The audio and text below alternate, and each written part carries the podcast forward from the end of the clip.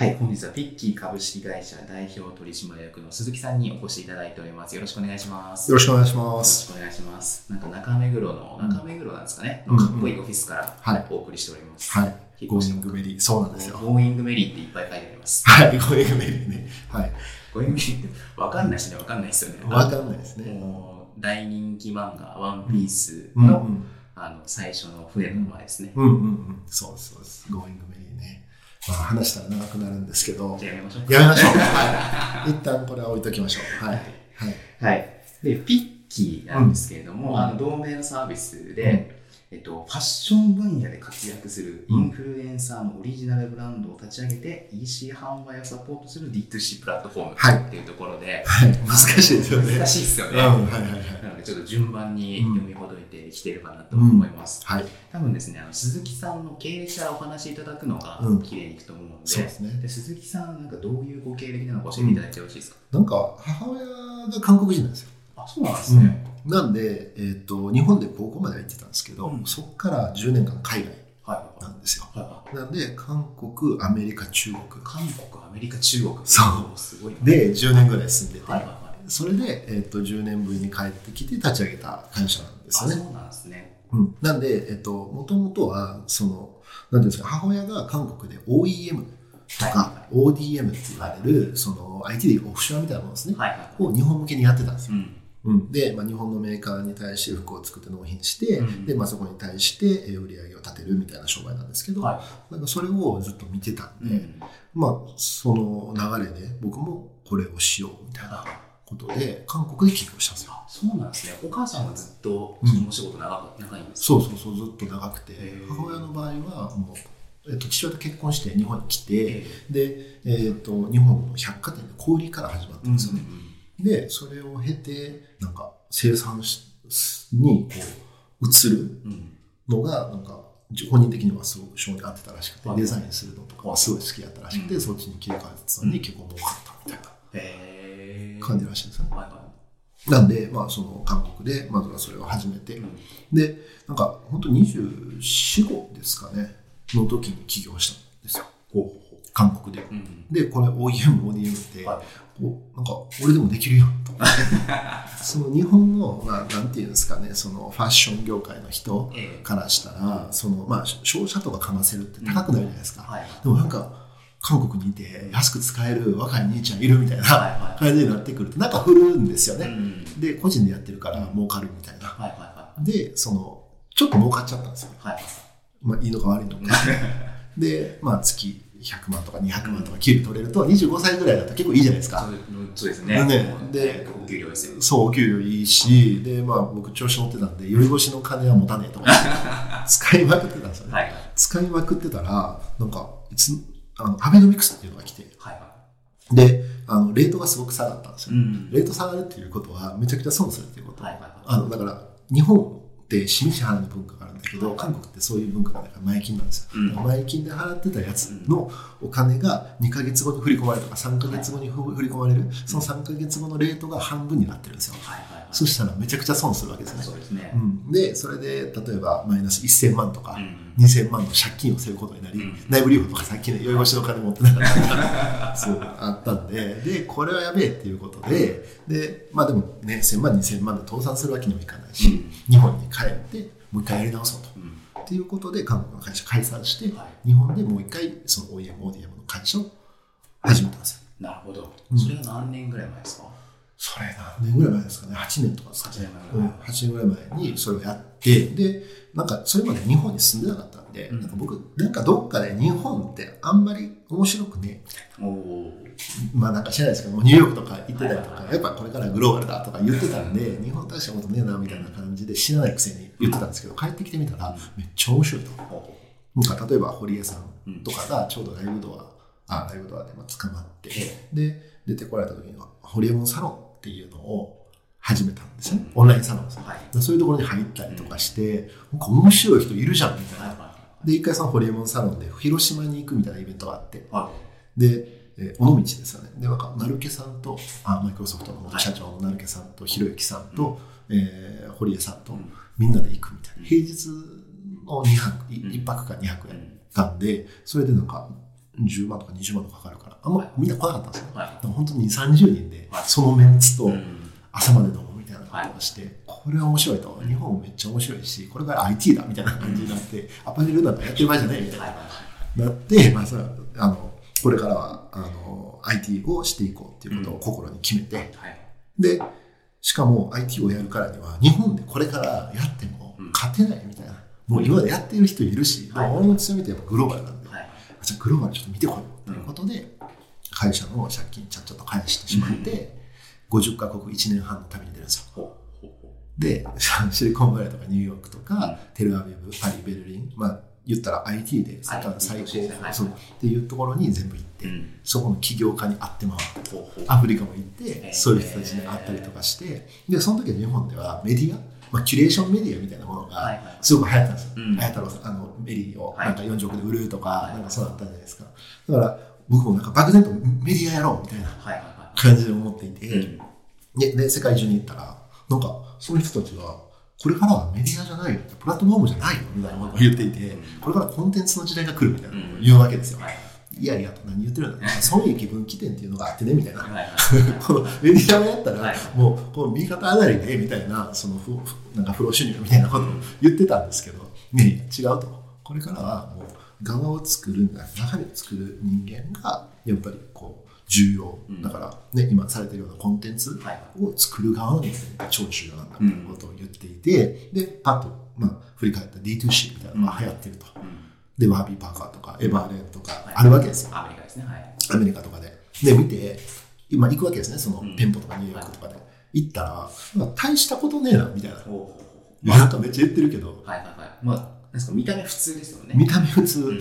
で、しかも D2C についてめっちゃ調べたんですよ。うん。で、D2C につら調べ調べたら、まあ、まあ、EC 版 SPA だな、みたいな。っうん。ていうのがありながら、はで、実際行って何が D2C の価値なのかっていうことをすごく考えたんですよ。だって普通だから。うん。でも客とか見てても D2C だから勝てず一人もいないですよ。うん。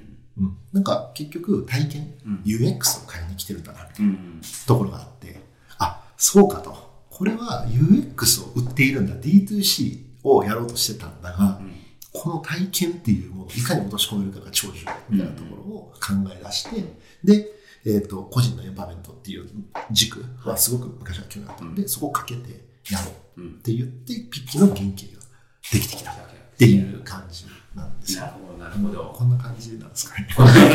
ちょっと喋りがどこ向かってなんか終わ喋って終わりだけなんか作り話になっちゃうじゃん。あそうそうそうそう。で、まあ、っていうのがあって、で、ちょうど時代としてうんは、うん。と YouTube とか、うん。Instagram がすごい元気な時期うんで、うん。それに合わせて、うん。えっと、インフルエンサーと呼ばれるまあ YouTuber とかうん Instagramer とか出てきた時代ですかね。うんうんうんうん、そうですね。なんかその辺だったりとかしていて、なんか、えっ、と、まあ、最近でもよく思うんですけど、その、じゃあ、僕ら、えーまあ、僕らのサービス、ん。まあ、よく、YouTuber が動画作って稼げるのが当たり前のように、うん。誰もがブランド作って稼げるっていうことを当たり前にしようみたいなことを言ってるわけですよ。はいうんなんですけど、それって、えっとロールモデルが必要だったと思うんですよ、YouTuber に関して。で YouTuber もじゃあヒカキンさんとかヒカルさんみたいな人がいるからこそボトムアップが育ってくる、うん。ロールモデルがあってボトムアップが出てくると思うんですよね、みたいなことをやっぱり作らないといけないなって思った時になんかそのロールモデル作りをじゃあどうやってしていこうかなと。うんでそのロールモデルっていうのがやっぱりインフルエンサーっていうのが一番エンゲージ高そうだなと思ったんですね、うん。なんか芸能人とかでも全然売れない人もいたりする。わけで、認知と人気の差みたいな。はいはいがあったりとかして、で、なんかもうめちゃくちゃ調べたんですよ。めちゃくちゃ調べるっていうか、もう会いに行ったみたいな。はいもう20代の子とか、もう10代の子とか、どんな感じなんかなと思って。そしたら、気づいたのは、人たちがもう、なんていうんですかね、えっと、例えばですけど、言葉にすごく現れてるのが、エモいとか、エモい。はいはい。よく使うんですよ。はい。あの一応知らない方のために言っておくと、エモーショナルのエモーをなんですかね。形容詞にしたって言えばいいですかね。そうそうそうそうはいで、エモいって思考停止の言葉だな。まあそうですね。すごいとか、うん。やばいと変わらないですね、うん、それのもっと思考停止だと思ってるんですね。とか、うちら的には微妙とかうんうんうん。言うんですね。内容全くないじゃないですか。はいはいはいただの感想ですからたね。だの感想だし、何のポなんかポジションを明らかにしない人たちが多くなってるなと思ったんですよ。うん、それ何かっていうと僕らの時代だと例えば高校デビューとか大学デビューみたいなやつがあったじゃないですか。はい。うん。今の子はないんですよね。もうだって物心ついた時からスマホを持ってて SNS でつながってるわけですよ、うん。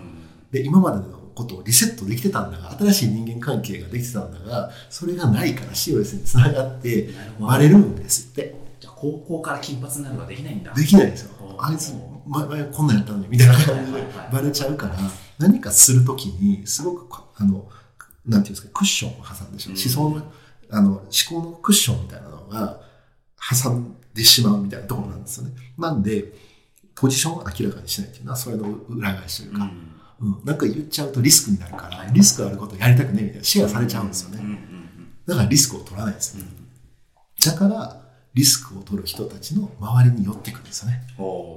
逆に言うと。だからマツコ・ヤクスさんとか、はい。有吉さんとか言ったらああいう尖ったことを言うことってリスクなんですよね。ーうんうん。例えば堀江さんでもそうですよね、うん。言い切ってるんですよああいう人たち、SNS の時代において言い切ることがすごく重要で、うん。そういったものにこう集まってるもう宗教の構造と一緒なんですよ。うん。なんで言い切る人たちの周りに集まるそれがインフルエンサーと言われてコミュニケティが形成されているインフルエンサー経済イ圏みたいな。ンフルエン。サー経済圏みたいなのができてるのかなっていうふうに思って、なるほどね。うん、だって堀江さんが例えばですけど、うん。こういう時は電話してもいいかもしれないけどこういう時はダメみたいな。言い方したらダはいメじゃないですか、はいはい電話はクソみたいな。はいはい。みたいなことを言い切るからうん。やっぱ集まってくるんですよねみんな、うんうん。みたいな感じ。でこれからはそういうインフルエンサーの時代うん。なんだなと思ってはい。はい。でなんかもっと言うとインフルエンサーっていう言葉自体がダサいなと思っててうん。うん、なんか一時期の毒モみたいなもんで、はい。毒モ本当に毒モの子に毒モって言ったら、はい。すごく気分悪くしてたんですよ。素人の子に毒モちょっとなんか雑誌だから毒モでだねって言ったら喜ぶんですけどみたいな感じ、はいはい。例えばうち GO の三浦さんとかにも出資いただいてるんですけど三浦さんとかインフルエンサー枠でよくこう登壇させられるらしいんですよ。でインフルエンサーって書いてることがもう超気に入らんみたいないや俺インフルエンサーじゃないしみたいなはいはクリエイターだしみたいないはいは感じだったりとかするんですけど、まあなんかそれはちょっと置いといて、まあそのインフルエンサー、とりあえず経言い方は置いといて、その枠、い。うん。えーそういう経済圏みたいなのがあると。で、その好きを中心にできたコミュニティの中心の人が作って売るみたいなところってすごくワークするんじゃないかなと思ってたんですよね。今までってまあインフルエンサーさんとかって広告でしかマネタイズできてなかったの結構普通だったんですけど、うん食レポ状態になっちゃうわけじゃないですか。食レポ自体、はいはい。うん、なんかだってまあスポンサーがいるからうん何食ってもうまいって言わないとダメですねそう。ですね。だって金もらってるのにまずいって言ったら商売成り立たないわけですからそうですねで。も信用評価でそんなことをやっちゃうとどんどんどんどんこう落ちていくわけですよ、はいはいでそういう本物偽物みたいなのがすごくフェイクリアルみたいなのが多分こう分かれていく中でそのリアルは、えー自分の本当に紹介したいものを紹介するうん広告うん。の次って自分が本当に紹介したいもの好きなものを作って売るうん。なのかなと思っていて、でこうこういうそのまずはインフルエンサーさんのブランドを作ろうみたいなことになったじゃないですか。なるほど、なるほどね。うん。まあ、お金の面で見ても、まあ、インフルエンサーじゃどうやってマネタイズするのって言って、まあ、楽しくてやってる分には全然いいと思うんですけど、やっうんぱりお仕事としてやるには、まあ、最初はやっぱり分かりやすいんで、うん。PR 案件というか。このなんかアイテムを紹介してくださいって言ってお金をいただくうん。みたいなのがやってきて、うん。で、まあ、ただ PR 表記の問題とか、うん。まあ、ステマの問題とか、うん。まあ、いろいろ出てきましたと。うん。で、まあ、当然そればっかりやってるわけにもいかないんで、うん。当然インフルエンサーってファンの子たちがうん。いるので、うん。まあ、あの彼ら彼女らにどういうメリット出せるのかっていうと、うん。やっぱ物をアイテムを作っていくっていうのはすごい自然な流れなのかなとうん思うんですよね。そうですよね。ただなんですかそのクラティみたいなやつだったらうん。簡単に作れますけど、はいはいはい。ちょっとおしゃれなうんか洋服作ろうとかうん。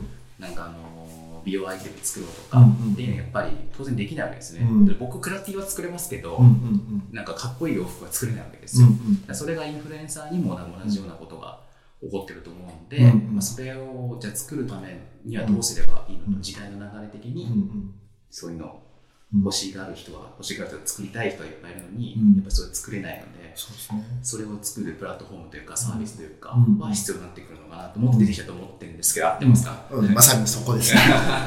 本当にそうで、やっぱりそのじゃあここまで言ってインフルエンサーが売れるんやったら、そあのまあ自分で作って売ればいいじゃんみたいなことをよく言われるんですけど、それで大体出てくるのがさっきおっしゃった T シャツとかロゴ T とか、はいね、えートートバッグみたいなもんじゃないですか。はいそれってブランドじゃないと思ってて、うんブランドの定義がちょっと違う。ファングッズだと思うんですね。はいはいはいブランドっていうのは、なんかすごくコンセプトをしっかりさせていて、うんで、その中でやっていくのがブランドだと思っているんですよ。例えば、僕ら、その、えっ、と、コルクの佐渡島さんにも出資いただいてるんですけど、コルクの佐渡島さんなんかも、例えば作家さんと喋るときに、すごくこう、出てこないらしいんですよ。お出てこないうん。あの、書きたいものが。うん。うん。だから、あ作家さんがね、例えばその、あの彼らの仕事編集者の仕事って、えっと、多分編集されてるんで、まあ、社会先方かもしれないですけど、編集とは何ですかって聞いたときに、はい。集めてきて、削ってつなぎ直すことだって言ったんですよ。うん。うん。で、プラス引き出すこと。うん。うん。で、やっぱり何聞いても、あので、質問することがすごく重要で、どういう質問をして、どう引き出していくかうん、みたいなのがすごく重要。うん。なんで、僕らは、その、佐野島さんのやり方を丸パクリして、その、聞いていくんですよね。はい。ブランドを作るときに、すごい工数かけて、うん。原体験とかから聞いていくんですよ。うん。あなたが生まれた最初の記憶はから始まって、どんどんどんどんこう聞いていくんですよ。で、そしたら、えっと原体験が出てきて、やりたいことが出てきて、うん。このコンセプトが固まってだからこういうブランドになって、うん。だからその形を、えー生地にして、服にして、うん。だからこの過程自体もコンテンツになり、エンターテインメントになるんじゃないかなと思って。なるほどなるほど。巻き込んでいけるわけですよ、うん。だからインフルエンサーのブランドって売る前から売れるわけですよ。今ってうんこの商品ができて、はい。はいこれできたよね。こうん。れ可愛いよね。可愛くないよね。安いよね。高いよね。しかなかったんですけど、うん。やっぱこれからってストーリーを切るというか、うん。その過程みたいなものをはい接すること、まあ野菜でもそうじゃないですか。例えば、うん。食べ物でもそうかもしれないけど、はいはい。これはどこで取れてどうでこうでみたいなストーリーを食べてるわけですよね、味そんな変わらんかもしれないですもしかしたら、うん。でもそういったストーリーを食べる。ストーリーを切る、もっとそれをアイデンティティを表現することだからやっぱストーリーって必要じゃないですか、うん。みたいなところをやっていきたいなと思っていて、だからそれって結構難しいんですよね、うん。うん、でもうちの場合だったらそのいろんな専門家プロフェッショナルうん。がいると、まあ、デザイナーも服のデザイナーもいるし MD もいるし、えー生産管理もいる。でもライターもいたりとか、うん。動画作るやつがいたりとかそのしなんかバズ部の編集長が元編集長がいるとか、例えばそういうチームでやってるんで、うん。結構できるよね。なるほど。なんですよね。なるほど。なるほど例えば僕がインフルエンサーだとするじゃないですか、ちょっと1000人ぐらいしかフォロワーいないあれなんですけど。いいねもうインフ歴としたインフルエンサーでプチプチプチインすフルエンサプチー。ナノインフルエンサあのインフルエンサーと思うんですけど、ーはい。なんかあのどういう人がピッキーの、うん。ピッキーでいうインフルエンサーになってくるんですか？まあ、インフルエンサー、まあ僕ら、そのインフルエンサーってまあ言い方あんましないって、まあ先ほども言ってたんですけど、ええ。その僕らが、え一緒にやりたい人、どういう人かっていうと、まあ社名にもあるんですけど、はピッキーっていうと結構ネガティブな意味があるんですよね。はい英語で言うと。いあのピッキーやばいコーヒーとかだと、うん私コーヒーについてはめちゃくちゃ口うるさいわよ、みたいな。好き嫌い激しいわよ、みたいなピッキーって意味があるんですよ。でも、逆を返すと、それってそれだけこだわりが強いとか、うん世界観があるっていうことだと思っていて、まあ、そういう、じゃあ、ストーリーで売っていこうって言ってるのに、そういう世界観とかがなくて、例えば、これ売れそうだから作りました。だったら、大して面白くないわけですよね。はいはいはいうん、なんで、僕は、その世界観とか、こだわりがある人、ん。こだわりを持ってる人たちの集合体にしたいなっていうことで、そういう人たちを集めてる。はい。うん、今回のゆりちゃん、あゆりさん、中川ゆりさんなんかでも、なんかバチェラーとかに出てるわけですよ。うん。で、まあなんかそういう結構女の子をやってましたけど、うん。よく見ると、この指にファッションを彫ってるんですよ。タトゥーを。タトゥーを。へえでも、ここにもアートとか彫ってたりとかして、はいなんかもうそれぐらい好きなんですよ。ピッキーじゃないですか。こんなに強いみたいな。で、やっぱ喋っててももう好きなことと嫌いなことめっちゃはっきりしてるし、うん。まあさっきで言ったポジションを取れる人、リスクを取れる人うん。だったりとかするのかなと思っていて、なんかそういう人たちが僕らのと一緒にやっていきたい人かなと思ってます。なるほどなるほどね。うん。でそういう方々が、うん。あのなんかアイテムを作りたいと、うん。まあ、ピッキーの場合は今はうんアパレルですよね、はい。アパレルを作りたいなと思うとき何が難難しいんですか？何が難しいか、僕作ろうとして何もできないんで、うん何もかも難しいんですけど。いや、まあまあまあ、そうですね。やっぱ、えっ、と、彼女たちもデザイナーではないんで、うん。その、どう作るかとか、うんどうデザインを起こしていくか、まあ、仕様書とか、まあ、いろいろあるんですよね。はいパターン、記事選び何、どうでこうでみたいなところとかが、やっぱわからないうん。し、その世界観があって、うん世界観を形に、形に落とすことすらも、やっぱりちょっと難しい。うん。なんか、ゆりさんとかだと、最初、あの、服作ろうよ、ブランドやろう、いいね、うん。やろうやろうって言って、じゃあ、えーどんな服作りたいの、うん。ダークファンタジーみたいな。服、みたいな。え？みたいな。それ、どういうこと？みたいな。はい。。それだけは作れないです。そう、それだけで作れないですよね。うん、みたいなところを引き出していくっていう、うん。いろんな角度で、はい。うん、みたいなことをやっていく感じですかね。なるほどねう。んそれが企画ですよね。うん、企で画です。企画が決まって、次は生産ですかね。生産ですね。そう。生産で言うと、やっぱり僕ら、その、あの、なんていうんですかね、えーまあ、仕立てるさんとか、うん。そういったところで、まあ、作るっていう、うんあの、一つの手だと思うんですけど、うんやっぱすごく原価も高、まあ、うん、上がってしまう可能性もあるし、やっぱ僕らの場合だと、えー海外生産をうん。メインでやっているんですよね。うん。いや僕、その、他の、えー企業さんのうん案件は、例えば、うん、あのリサさんとか、うんパルさんみたいなところからも、えー OEM とか受けてたような工場に出してるんで、まあ、生産のあれもしっかりしてるし、そういうところにやる。でもそれって、中国の工場とかに出すと、うん。100枚単位とかうん50万単位で塗ってくれないんですよね。はいはいはい。ミニマムっていう、ロットっていうのがあって、ロットがちっちゃすぎる。そう、ちっちゃちっちゃすぎると。うん例えば原価2000円のやつで100枚塗ってよって言って20万なんですよね。じゃあもういいわ、みたいな。で僕の場合は、その、他の仕事とかもうんあるわけですよ。その OEM の仕事、ODM の仕事も今でも受けてたりとか、うんまあ、そこで売り上げ5000万以上あったりとかするんで、そっちでこう回してるんですね。はいはいそこに対して100枚を刺していくと、はい向こうもやりますみたいな。つついでにやってよみたいな。そう、はい別にやってよみたいな、うんありがとうみたいな。っうん。ていうとやってくれるんで、ねまあ、。そういうのがうちの強みだし、うんでこのこのままブランドこれから何何ブランドもやっていこうと思ってるんですけど、うんそこも増えていくとん工場的にも美味しくなってくるし、その辺で取り組みができるよねみたいな。それが人個人人個人で工場とやり取りしようとすると、うんまあ、工場もまあ難しいんですけど、そうですそうでちょっと。厳しくないみたいな。そうですそうです。工場の問い合わせめっちゃ来ても困りますからね。そうそうそうそう。しかも素人なんで、そうですね。会話にならないですよね。そうですね。そうですね。ダークファンタジーの作作りたいんだけど。そうそうそうそう。はあみたいな。その工場はやっぱりあれですか、鈴木さんの経歴の中で知り合った。そうですね。もう何年も取引してるようなうん工場ですし、まあ、僕も一応韓国語、中国語喋れたりするんで、あ、そうですよね。そうそうそう。で、まあそういった中で、まあ、直接やってるっていう感じですね。なるほど、なるほどう。ん。で、生産をして、うん無事無事服がうん。できましたと。はいはい。で、次はなんだ、販売かな？うん、販売ですね。販売の前にあれですかね、さっき言ったストーリーとか入ってくるのかな、うん、そうです生ね。産過程もだってストーリーになりますもんね。そうですね。うん生産過程がストーリーになって、まあ今どういう状況でどういう思いでやってるんだよっていうのを記事とかはい。動画にして、うん。こう、出していく。うん。うん、で、ブランドアカウントも作ったりして、うんまあそこで、こう、ファンともインタラクティブにこうやっていくとか、そういういろんな施策、うんブランドごとに違うんですけど、うんやってまあ、生産なのか企画なのかちょっとあれですけど、うん。なんかよくインフルエンサーの方がはい。あの洋服作りますと、うん。なんか A パターン B パターン作るんだけどどっちがいいかなみたいなのやってやったりしますよね。うんうんうん。やってますね。うん。ああいうのも一つの施策だと思うんですけど、うん。うん例えば、まあ、そういうサービスも結構、まあ、そういうブランドも結構あるんですけど、うん。なんか僕らどっちかっていうと、マーケットインの商品あの商品じゃなくて、結構プロダクトアウトの商品なんで、なんかそこまでこう取り入れるっていうのでもなかったりするんですよ。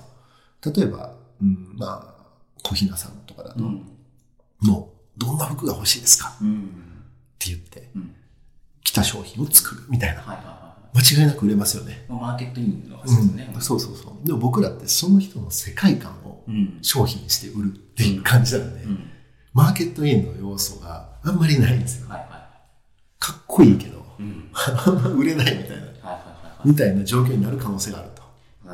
ちょっとすっごい単純、めっちゃ単純化すると、うんうん。市場からは白が欲しいって言われてるのに、うんうん。いやいや、こっちの体験的な、ん。あの原体験的な黒だからみたいな、でうん。黒しか作んないみたいな、そうそうそう。そうなんですよ。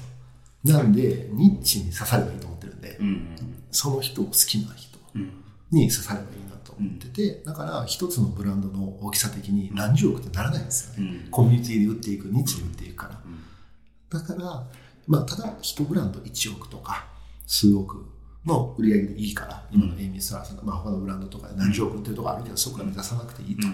で、そこでいいからやっていく。まあでもそこに対して還元があるんで、うん。それだけのことができると女の子も、じゃあ年収で言ったら1000万とかもらえるわけですよね。そうそうそうそうそう、例えばね、うん。みたいなことになってくるんで、もうそういうニッチなものを横にうん作っていって、ニッチの集合体がマスになるっていう考え方。そもそも今マスを作ろうとしてうんアパレルって、あの、うまくいってないブランドが多いんですよ。うんユニクロでいいじゃん。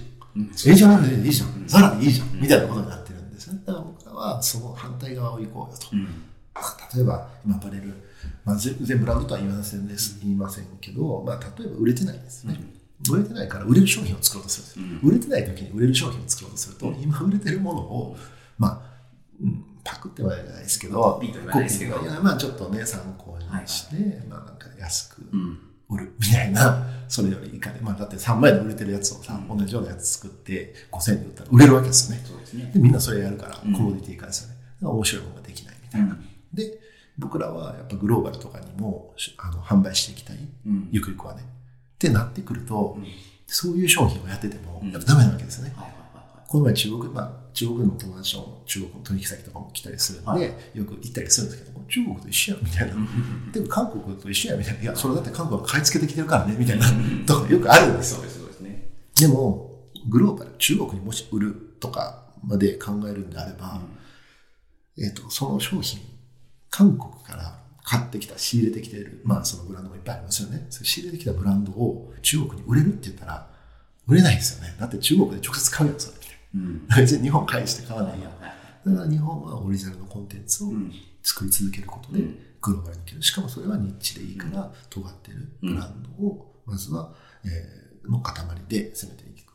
であれば、まあ、一つありなのかなと思ってるって感じですかね。なんかこの間僕、あちょうど今履いてる靴なんですけど、うんうんこれイギリスのメーカーが作って、うんはいアメリカの倉庫から発送されたうん。のを僕がなんですかそのこのメーカーのサイトが直接買ったんですけど、うん越境 EC ですよね、うんうんだから越境 EC もどんどんどんどんうん。うん。なんか条件が揃ってきてるんで、うん多分この後も中国からうん。あの商品を買い付けるなんてこと個人も簡単になってくると思うんですよね。そうですねそうするとなんか買いなんか日本の会社が買い付けてきてうんそれ売るっていうのはそこだけまたなんかうん。無駄じゃんっていううんうんのが起きてくると思うんで、そうですよね。コンテンツやっぱ作っていかなきゃいけないですよね。うんうんうん。だからやっぱ僕ら、まあ、すごく多分商売的には、ビジネス的にはめちゃくちゃ泥臭いことなんですよ。例えば、その、マーケとか、その、インスタをハックして、こう、ちゃんと、その、なんていうんですかね、こう、ハックしながら、うまく効率的に回るようにした方が、絶対儲かりますよね。だって、在庫も持たなくていいし、ん韓国から買ってきて、サンプルだけ買ってきてね、売れたら売れた分だけ仕入れて売るみたいな、はい企画もしなくていいし。ね、なんかもう、ハックするだけでいいんですよ。まあ、それはそれで僕はすごくありだなと思ってるし、それはい需要があるからこそうん伸びるサービスだったりとかするんですけど、うん。僕はその反対側を行こうみたいな感じで思ってるんですよね。ただ、それが泥臭いんだが、ゆくゆくは、やっぱそういうふうに、あの、共感してくれる人というか、カルチャーみたいな、うん。日本発のクリエイティビティみたいなところでグローバルを狙はうん。であれば、やっぱそっちのアプローチの方が楽しいかなるほな。楽しい、楽しくないの判断軸って、僕らは結構重要で。なんで、昔の裏腹みたいなうん。文化。例えばクリエイターが本当に作りたいものを作って書いたやつが集まってくる。その場所がないと。うん例えばクリエイターに関してもそうですよね。文化服装、モード出てても、結局、あの、まあ、メーカー入ってね、うん仕事させられる。うんまあ、オリジナル作れないわけですよね。うんもうパク、パクれよとか、例えば、なんか、パターンこれ持ってこいよみたいなのが、なんか物流せよみたいなもうやることないみたいな。今ってクリエイターの価値ってどんどん上がってるじゃないですか。ウェブクリエイターでも、ナノクリエイターでも、アパレルのデザイナーをもう持ってる以上に上がってないですよね。あすべて場がないとか。ーうんでもめちゃくちゃいいクリエイティビティ持ってる人たちいっぱいいると思ってて、うんうん。なんかそこをどんどん支援したいなと。そうかそうか D2C でブランド作るからデザイナーも入んなきゃいけないそうなんですよね。うん今まで大量生産しかやってこなかった人うん。たちがオリジナルで製品作っていく、うん。うん。そう。確かに確かにうん、みたいな、うんどっちもハックできるのかなとか思ったり、っうんていうのはありますね、ちょっとなるほ。どねい販売とか物流も、うん。まあ自社でやりますね。はい。そうそうですね。なんかまあ自社でシステムあるんで、まあその物流とかオープンレジさん、うん。ロジさんとかではい。やってたりとか、まあその物流のサービスあるんええ。でやってるんですけど、まあ自社サイト持ってうん。自社の中で売っていくっていうようなモデルですね。なるほど、なるほど。ね。じゃあもう、ピッキーにうん相談しに行けば、うん。で、まあ、こういう服を作りたいねって、まあ、ある意味会議だけしていれば、うんうんあとはやってくれるみたいな感じですかね。そうですね。ただまあその僕らの基準うん。みたいなのは結構高く持っていて、はい例えば出版社ビジネスみたいに近いんで、まあ、僕らが在庫も持つし、うんあのまあ、その代わり僕はノーリスクで始めれるんだけど、うん僕らはリスクを持つわけですよ。うんで、やっぱりその、売れるか売れないかとか、よりもまあ世界観あるかないかみたいなところの基準軸みたいなのが結構あって、うん。まあ、出版社もそうじゃないですか。うん。誰でも本書きたいです。僕が本書きたいですって言って、幻冬者、まあ、幻冬者じゃないですけど、まあ、どうですけど、行って、あの本作ってって言っても作ってくれないわけじゃないですか。は いやいや、そんな初版でどんだけやんのみたいなのが、いや、売れないでしょみたいなのとかだと作ってくれない。彼らも彼らなりにその判断軸があったりとかしてるように、僕らも結構あるんですよね。なので、えっ、と、そうですね。なんかやっぱり少なくとも世界観を持ってる子だったりとか、やっぱ面接みたいなことをして、うんで、そこでいけるなっていうことであれば、どんどんやっていく。なるほどね。ただまあ僕らその、うん、今フェーズがあると思ってて、うんまあ、僕らフェーズ1、2、3ってあった時に、まあフェーズ1だと思ってるんですけど、まあここで、えっとロールモデルが出てきて、で僕らピッキー自体の箱が有名になっていくと、まあそこで、えっと、いい商品があればうん、こう、ブランディングできるようなブランドも出てくるかもしれない。それはフェーズ2でやりたい。なとは思ってますけどね。なるほどね、なるほどね。はい。まあ、まあ企画から物流とか販売っていうか、うん。まあでも一気通貫してやってるんで、うん。今あのちょっと誤解を恐れる表現だったらん。誤解を招く表現だったらあれなんですけど、うん。ブランドごとに、まあ、洋服作るっていう意味では、うん全部同じことをやってるわけですよね。そうするとやっぱりなんかノウハウが溜まっていくというかそうですね。物流なら物流販売なら販売、うんそうですねで、どんどんどんどん効率が良くなってきますよね。うん、間違いなくそうですね。なんでやっぱり今まで多分その人の、えーエンゲージを高めてたのってプロダクションさんだったりとかして、うんで広告その人が売った広告に対してのエンゲージを高めてたのって広告代理店だったりとかして、うその人がブランドを作って売ることに対してのエンゲージを高めてる会社ってあんまりなかったりするんですね。はいはいはい水密さんぐらいかなとかなんですけど、まあ、僕らはやっぱりそこのデータを、まあ、日本のとこよりも持つぐらいのうん。感覚で貯めていけると、まあ、最終的に、まあ、これ理想なんですけど、まあ、誰でもブランド作ったら売れるみたいなノウハウが貯まれるとうん。すごくいいなと思いますね。うんまあ、今はあの地道に作ってらっしゃると思うんですけど、うん。すっごい極端なこと言うもしかしたら AI とかかませれば、うん。なんかポチポチって入力していけばブランド作れるかもしれないですね。そうですね。そういうテクノロジーとのハックはすごくあると思います。ね。うん。うん。なるほどなるほど、うん。今あれですもんね。デザインのファッションデザインのところでも AI が全部作っちゃうみたいそうなですね。話も出てきてますうんうんうもんね。ん。だからやっぱりその AI で予想できないようなうんところとできるところとあると思うんですけど、うん。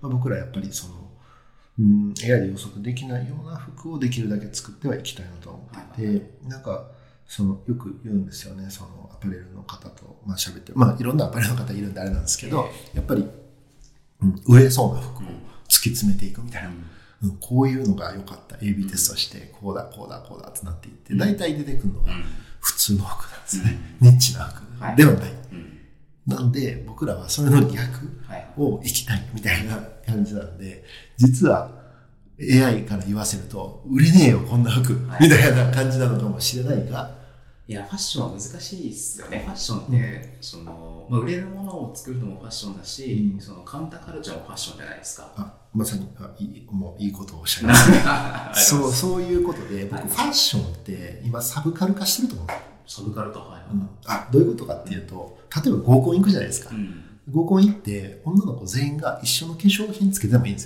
よ。可愛いから。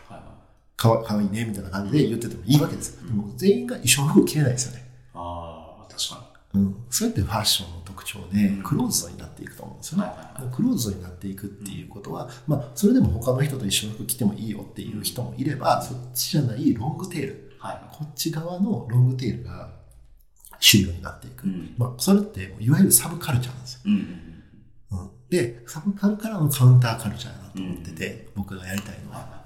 なんで、さっきカウンターカルチャーっておっしゃったので、はいまさにそこっていう感じですよね。でこのロングテールを取るために、フォーエバー21とか H&M とか、ああいった会社が、ブラなんかデザインしまくってぐるぐる回していくみたいな感じだったんですけど、それでなんか潰れたりするじゃないですか。例えばね。なんで、なんか今ってコミュニティの中心で、はい好きを中心に作っていく、そのコミュニティの集合体みたいなもので、マスにやっていくようなアプローチが、これから主流になってくるんじゃないかなっていう。なるほどね。はい。はい。そんな感じです。あの今2019年の10月に収録してるんですけど、うんはいちょうど今月ですね、うん今月の15日かな、うん。あのその第1弾となるはいはいはいブランドが12345つうんうんうん。出てきたというところで、はいちょっと簡単に、うん個別というか、うんどんな方々がうん。どういう商品を出したかって教えてもらってもいいですか、そういうことですね。えっ、と、例えばなんですけど、その中川ゆりさん。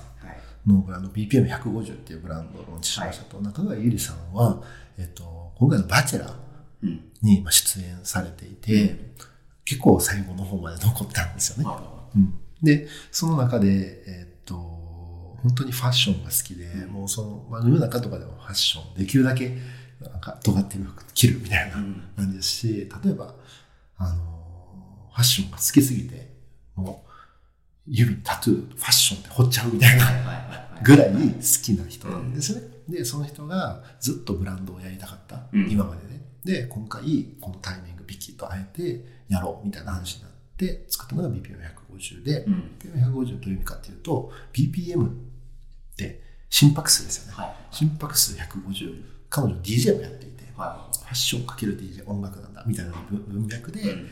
袖を通すだけでは BPM が150になる。だからテンションが上がる。そうですね。BPM150 って結構ですね。そう。そうランニングとかしないとそうそうそうそう。上がんないですそうなんですよね。そういう感覚のブランうん。ドを作りたいっていうことで、で、まあ、パーティーシーンに着ていったりとか、これを着るだけで上がるような服っていう意味で、うん。今回ブランドを作ったっていうのがありますね。なるほどね。うん、で、例えばもうそこで面白いのは、まあ、他の方が佐々木ののかさんっていらっしゃるんですけど、うん。佐々木ののかさんっていう、あの、っていう方は、もう、実はファッション軸ではないインフルエンサーなんですね。はい。実は文筆家で、はい。ノートで家族と性愛っていうのをテーマにノートを書いてる、んそのブログサービスある,、うん。あるんですけど、まあ、そこで、まあ、フォロワーが、まあ、結構いらっしゃったりとか、うん。コアなファンがついているような方なんですけど、彼女は、その、うん、文章をずっと書いてきて、うん。文章で表現をしてたんだけど、文章を文章以外で表現した。い。おっていうことを言い出してですね。で、その文章をまとうっていうコンセプトでブランドを作ろうよと。へうん、だから文章以外で表現をするっていう意味で、今までは自分のためにノートとかなんとかを書いてたんだけど、その文章をあなたのその相手にこう届けるために作るっていうコンセプトで、今回あなたっていうブランドを作ったりとかですね。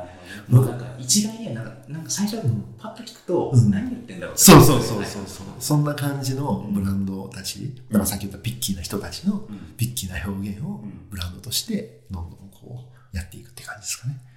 みたいな。まあもう言い出すとキリがないんですけど、うんまあ他の方ももう、えっと、まあリカリンさんだったりとか、まあヒカルさんだったりとか、まあいろんな方がいらっしゃるんですけど、まあその人たちもそれぞれの尖った、うん。あの、思いとか表現みたいなものをしていってるって感じですね。じゃあこの彼女たちがうん。最初のうん。ロールモデルになっていったらいいなっていう。そうですね。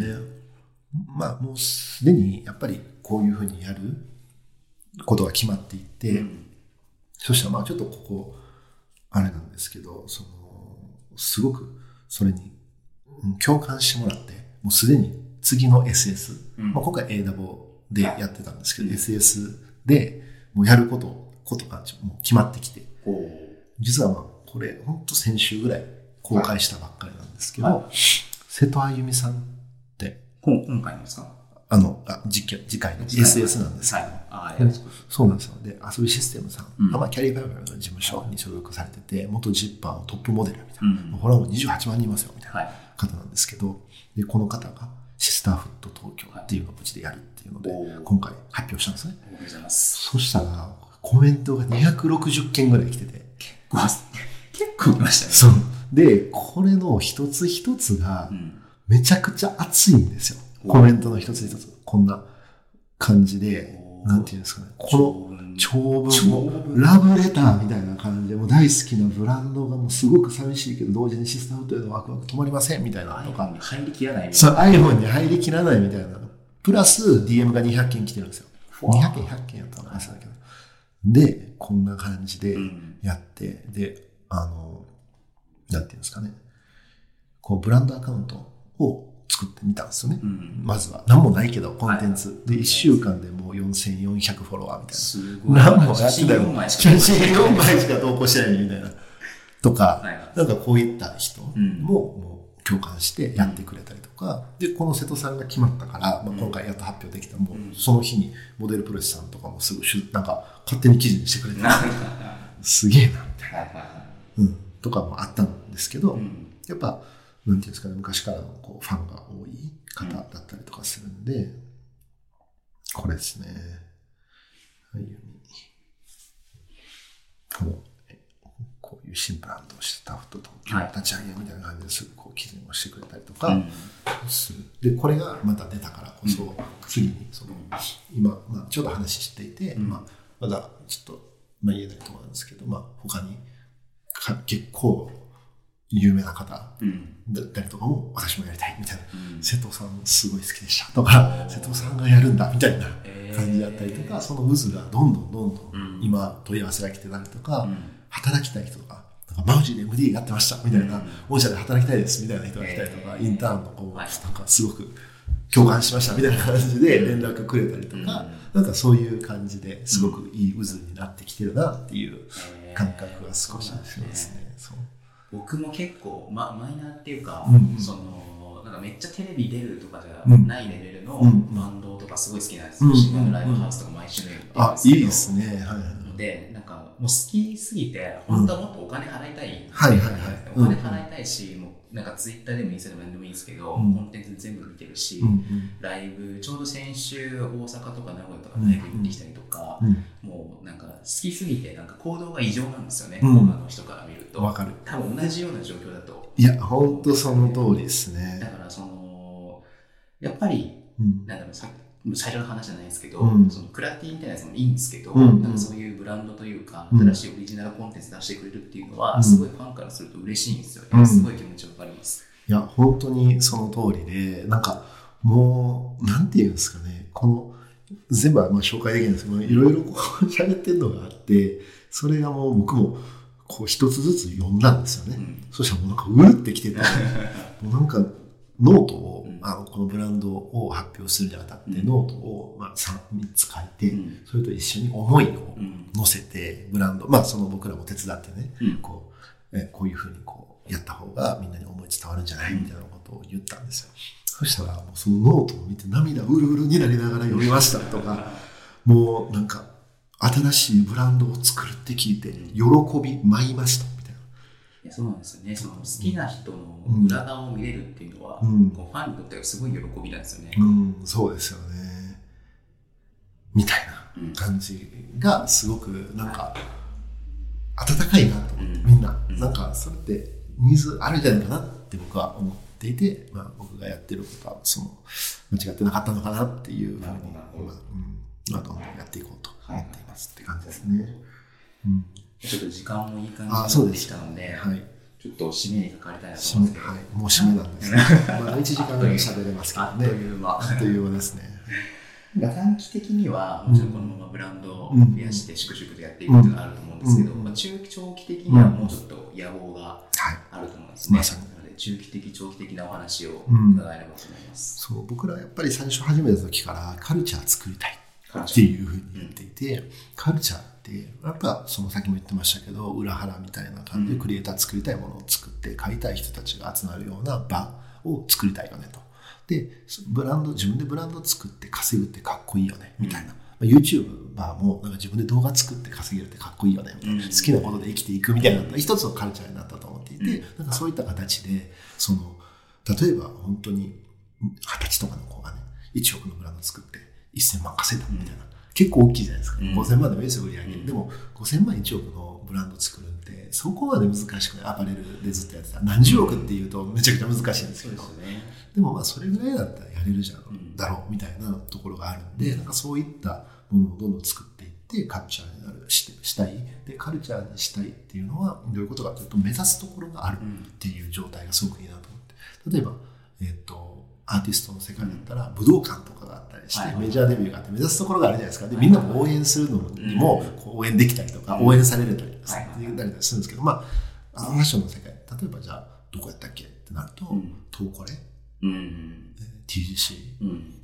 うん、さん、まあ、素晴らしいエンターテインメントだと思うんですけど、なんか、ちょっと違うよね、みたいなのとかもあったりとかして、なんかもっと、その、うん、パーソナルブランドうん。の人たちの作ったブランドの、なんか、芥川賞なのか、直木賞なのか、みたいなところ、リアリティ賞なのか、みたいなところで、こう、目指すところがあったら、すごく面白いんじゃないかな、とかもうちょっと現実的ってあれですけど、うん。身近なね。そう、身近なところで、しかも自分の服を着て、自分でモデルになってうん。歩くとか、例えば、なんかそういうようなうん。ファッションのコミュニケみたいなのもいいかもしれないし、なんかそういったことをどんどんやっていって、なんかこうブランドを作って稼い、なんか面白い、その面白い、かっこいい、なんか本当に昔の裏腹みたいなところのリプレイスなのかもしれないですけど、なんかそういった文化ができてくると、うん。多分盛り上がってくる。盛り上がってくるから僕らのブランドだけじゃなくて他のイケてるパーソナルブランドもひっくるめてそういうことをやっていって、うん。それをグローバルに持っていった。日本のコムあのコムなんていうんですかねクリエイティビティみたいなものって世界にもっと生きるんじゃないかってう。いうんところを持っていて、なんかそういう野望というか、あのまあ、ちょっと妄想かもしれないですけど、やっていきたいなっていうのは思ってますね。うん。まあでも、なんか、もう、なんなんていいかな、洋服ってうん。もう満たされてるじゃないですか。うん。100%以上のものをみんなが持っていて、うん。ニーズってすごい細分化してると思うんですよね。うん。ユニクロの服はもちろん着るんだけど、うん。もうちょっとなんか自分に合った洋服が欲しい。うん。ただのなんかストリート系じゃないみたいな。うんうん。のがやっぱ欲しくなってくるんで、それの社会のニーズとマッチしてると思うんですよね、サービスが。うんでそこでブランドを作っていくっていう意味でなんかサービスすごいうん。うん社会的にも社会的に有益ってなんかちょっとなんか 表現が硬いですけどまあまあまあまあ、でもそう、い言われた人は、うん。そう、でも本当にそういうことかなと僕は思っていて、だから本当に小さいことで言うと、うん。なんか、うん、きなんていうおさっき言ってたようなカルチャーみたいなところの大きい視点と、本当に一人の女の子、二十歳の女の子がブランドを作って、500万、1000万稼げたよ、うん。みたいなのって、やっぱり、その、これ、キングオブの西野さんとかもおっしゃってたんですけど、やっぱりオンラインサロンとかやったりとか、なんか新しいことやっていて、うん。なんか変わったポイント、変わり始めたポイントがあって、うん。それって稼げるようになってからやったらしいんですよ。ずっと理想を喋ってたし、はい。こうだ、ああだって言ってたんやけど、うん。なんか世間のうん。あれじゃなくて、やっぱ稼げるようになって、うん。なんかクラウドファンディング何千万集まったみたいな時から風潮が変わって、うんいけてるなみたいな。だから、あえて僕稼ぐ。そう、あえて稼ぐっていうふうに言ったんですけど、そういうのってすごく重要なのかなと思っていて、だからそういうロールモデルって言い方をしましたけど、作っていくことっていうのはやっぱ重要。うん。やっぱヒカキンさんとかがいてね、みんな、あ私もワンチャンあるんじゃんって言ってうん始めるような人が出てくるんですね。うんうんみたいな感じかな。そう。で、やっぱその信用評価みたいなところを切り売りしてほしくないうんみたいなところがあるんで、やうんっぱり、うん、もちろんね、その、うん、買い付けてきたりとか、まあ、さっき言ってたような、まあ、それが悪いわけじゃないんですけど、やっぱ知らず知らずに、まあ、なんか炎上してしまったりとか、なんか、うん、いろいろな問題があったりとかするんで、ぱその、本物、あの、リアルとフェイクで分けられる時代も来てしまうかもしれないから、うん。やっぱ本質的なことをやっていってた方が、最終的に残るんじゃないかなっていう。なんかいや今話聞いて思ったんですけど、うん。なんかインフルエンサーが最近割と燃えているので、うんうんなんかで、まあ、悪いあるかっていうと多分ですけどないんですよね、全くないと思いますね。なのでそういうリスクヘッジにもうん。うんなるのかそうですね。結構みん。なね、著作権の話とか、ステマの話とか知らないですからね、うん、そうなんですよ。なんで、やっぱり韓国とかの、なんか、し買ってきて売ってるだけじゃんって言うんですけど、うん。その買ってきてる先がうん。パクってたらさ、例えばブランド。はいはいは良くないじゃないですか。じゃあ、例えばビトンのダミエの柄を知らなかったで売ってたら、うん。知らなかったやつが悪いんですよね。うんみたいな、やっぱそこのリテラシー、知らず知らずに信用評価を切り売りしちゃう可能性がある。うん。だからやっぱそこはしっかりリテラシーを持うってん。やってほしい。でもそこってやっぱ言ってもわからないと思うんですよね。うん。なんでやっぱりロールモデルを作って、うん。その人たちの言葉で。うん。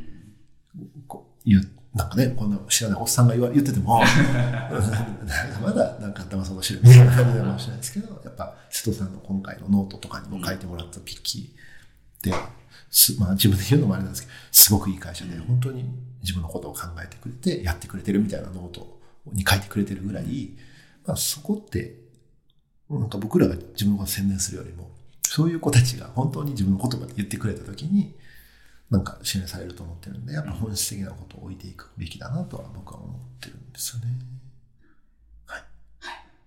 いやーいい話がありがとうございました。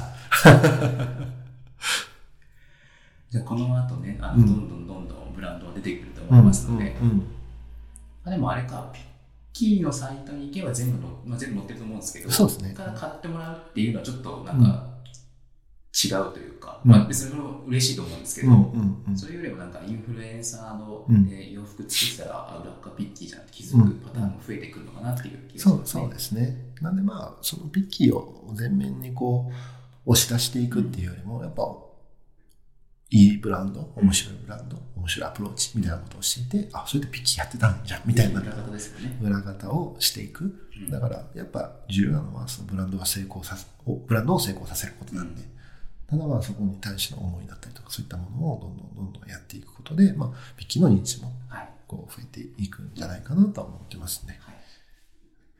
わかりました。ありがとうございます。ありがとうございます。じゃあ今後のはいピッキーの活躍にご注目ご注目できないのか、難しいのか。あ、いやいや、でも本当に、アパレルあのの、うん。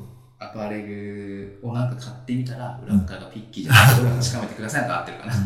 まあでもその僕ら美人周りとあのなんていうんですかねこういうふうに例えば、えっとまあ、いろんなメディアさんがはい取材していただいたりとか、ありがたいことにしてたりとかするんでまあそういう自社のそのうんそういったこと活動だったりとかもどんどん、まあ、出していこうと思ってるんで、まあその両方ではい。